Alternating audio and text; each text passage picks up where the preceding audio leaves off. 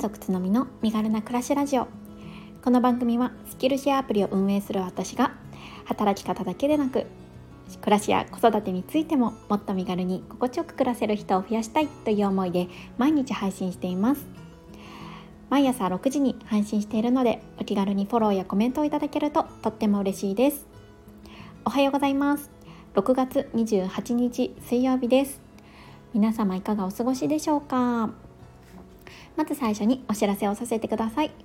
えー、今週の金曜日、えー、フライング肌筋ライブということで今週も12時から約30分間ぐらいやっていきたいなと思っています、えー、今週のテーマはえあなたが今の仕事や立場を選んでいる理由を教えてというものにしようかなと思っています。結構私ですねあの人のキャリアのお話とか、まあ、どういう人生をね今まで歩んできたかみたいな話を聞くのがすっごいもともと好きなんですよね。まあだから音声配信が好きなのかなとも思うんですけどもともと好きなんです。なのでまあちょっとこういうお話を入れてこう皆さんのねキャリアとか今選んでいる環境とかを深掘りさせていただきたいなと思っています。でそこからいろいろなねとこことが学べるんじゃないかなとも思うので、まあ、ご自身の振り返りのためにも話せることがあるよという方がいらっしゃいましたら是非、えー、一緒にねお話をしていただけると嬉しいなと思います。12時からのライブにご参加して登壇ができるよという方はコメントや、えー、レターでお知らせをいただけると事前にね告知をさせていただけるかなと思うので是非よろしくお願いします。はい、えー、そんなこんなで今日の本題なんですけれども、えー、今日はですね、うん、遠回りに見えそうで実は近道なことってあるよねっていうような 内容のお話をしたいなと思います。結構ですねあの最近思うのがこれをやるのはまあ面倒だけれどもでもやることによって結果スムーズにことが運ぶよなっていうことがねよくあるんですよね。こういうことってないですか？ちょっと具体的な例を挙げないと分かりにくいかなと思うのでお話しすると、えー、私ですね普段仕事でちょっとまああの同じ会社のメンバーの人が、えー、英語話者の方英語ネイティブの方が多いので、えー、通常会議とかはね英語でお話をします。でもともとねあの育休復帰後全然英語が 喋れなかったんですよね。でも本当にどうしようって思っててで、えー、1年前ちょいぐらいかなそれぐらいからオンライン英会話を始めています。で毎日そうだな10分15分長くて15分ぐらいであの自分で学習をしてで週に2回程度かなうんと先生とオンラインで対面で会話をするそれがだいたい20分間ぐらいのクラスなんですけどそれをやっているんですよね。でまあそれなりに時間がかかるし、うん、結構ね毎日やろうとすると大変ではあるんですけれども、まあ、これをね毎日やってることでやっぱりそれなりにちょっとコミュニケーションが円滑に取れるようになってきたんですよね。今まではこう会議の時とかでもこう Google Google 翻訳とかに頼りながら、えーと、たどたどしくねあの話をしていたところ、まあ、こうやってねあの勉強を始めたことによってほとんど翻訳機能を使わなくても、えー、同僚とコミュニケーションを取ることができるようになってきたんですよね。なんで結構ね本当にこのオンライン英会話自主自主的にやってよかったなって思っています。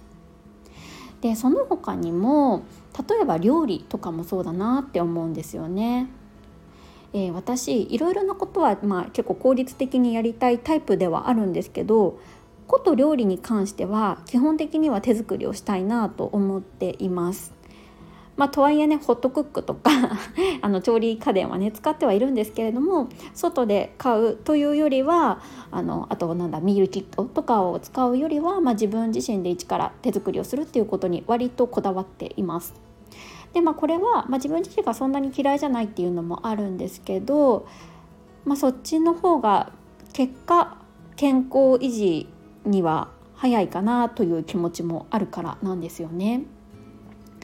時間はかかるし手間はかかるけれども結果的に健康が維持されれば、まあ、そのねあのなんだろうかけた時間は無駄にはならないというか良かったなって思えることが多いと思うのでこういったところはねあの結構やってるかなと思います。あとはまた違う観点なんですけど子供とのスキンシップとかもねそうかなって思うんですよね。耳からも目からも情報を全く入れないでもう100%子供だけとの時間を、まあ、少しでも作ると結構こう子供とのコミュニケーションが結果スムーズにいってうーん近道になる 日々の生活が回りやすくなるなとも思ったりしてるんですよね。具体的には、えー、朝私結構早起きで子供たちも早起きなんですよね。なので夜の時間よりも朝に結構子どもたちといろいろ話したりとかあとちょっとねあの子供がワークをやりたいって言ったらワークをまあ見てあげるっていうことがあるんですけどそういう時間を取った日って結構その後スムーズに支度をしてくれたりとか保育園の行きしぶりが少なくなったりするなって思います。こんな風になんだろうちょっと時間がかかることとか遠回りに見えそうなことでも意外にこうそれをやることによって日々がこううまく回る仕事がうまく回る生活がうまく回るっていうことって結構あるのよなって 最近ねそんなことを思ったんですよね。皆さんはこういうことありませんか？もしねあの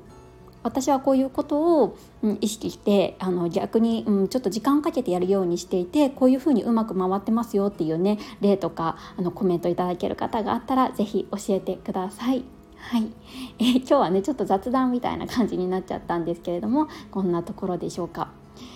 まあね、あの料理をしっかりすることで健康維持ができるんじゃないかみたいな話をしたんですけれどもちょうどね我が家夫が今体調を崩しています でね何だろう季節的ななんか風っぽくって、うん、子供たちやね私にうつらないといいなって思ってなんとか部屋の違う部屋で隔離をしてるんですけど、うん、なんか嫌な季節ですよね。皆さんもね体調崩されてる方もいらっしゃるんじゃないかななんて思ってるんですけど自分自身だけじゃなくてね家族とかお子さんとかのね体調もこれから崩れやすいと思いますので、えー、体調管理しっかりやっていきましょう。私も気をつけます。はい、えー、今日はこんなところになります。ここまで聞いてくださった皆さんいつも本当にありがとうございます。コメントやいいねとっても励みになっています。ありがとうございます。はいそれでは今日も一日素敵な 日をお過ごしください。それではまた明日。